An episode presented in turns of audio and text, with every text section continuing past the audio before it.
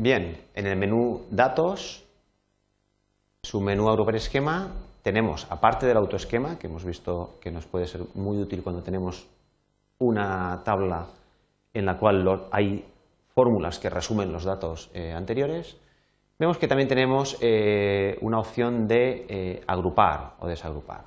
Agrupar, desagrupar, puntos suspensivos. Bien, esto es para agrupar manualmente una serie de filas o columnas que el Excel no vaya a agrupar de manera natural con el autoesquema. ¿Por qué? Porque no hay un resumen concreto, una fórmula resumen que Excel pueda detectar. Por ejemplo, imaginaos que tenemos una hoja de este estilo. Una hoja de este estilo es una tabla de, personas, eh, notas, de, pues ha hecho en dos trabajos, trabajo uno un 6, un 5, en el examen después he hecho un par de exámenes, un 6 y un 7, y bueno, la nota final resulta que la he calculado como promedio de esas cuatro notas. Claro, en este caso, en esta tabla, una tabla de este tipo, eh, datos, agrupar esquema, autoesquema, nos va a generar, lógicamente, una posibilidad de ver la nota eh, comprimida, la nota final, o un mayor nivel de detalle con las cuatro notas que contribuyen a esa final.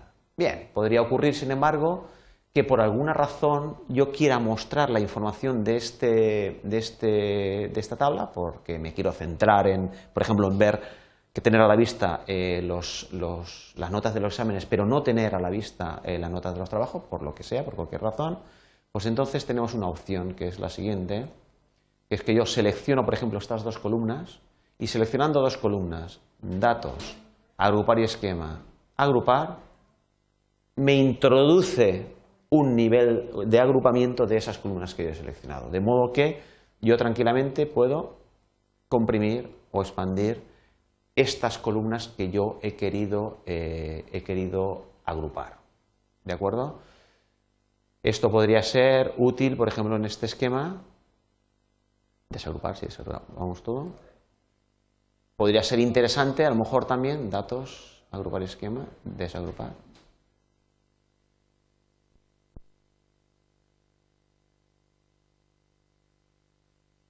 Datos, agrupar esquema, eh, desagrupar. Bien, podría ser interesante, por ejemplo, en este caso, que yo quisiera trabajar eh, pues viendo, pues por ejemplo, escondiendo a lo mejor los apellidos, pues puedo ver los nombres, por no estar condicionado a, pues, al conocimiento de un determinado detalle. Pues, por ejemplo, estos puedo coger y en datos, agrupar y esquema, puedo eh, agrupar estos datos de modo que pueda trabajar con y sin ese detalle, simplemente pulsando los niveles 1 y 2 de expandir eh, o comprimir el nivel de detalle con lo que yo quiero, con lo que yo quiero ver esta tabla. Y esta es la herramienta que eh, podemos utilizar para ello. Agrupar y esquema.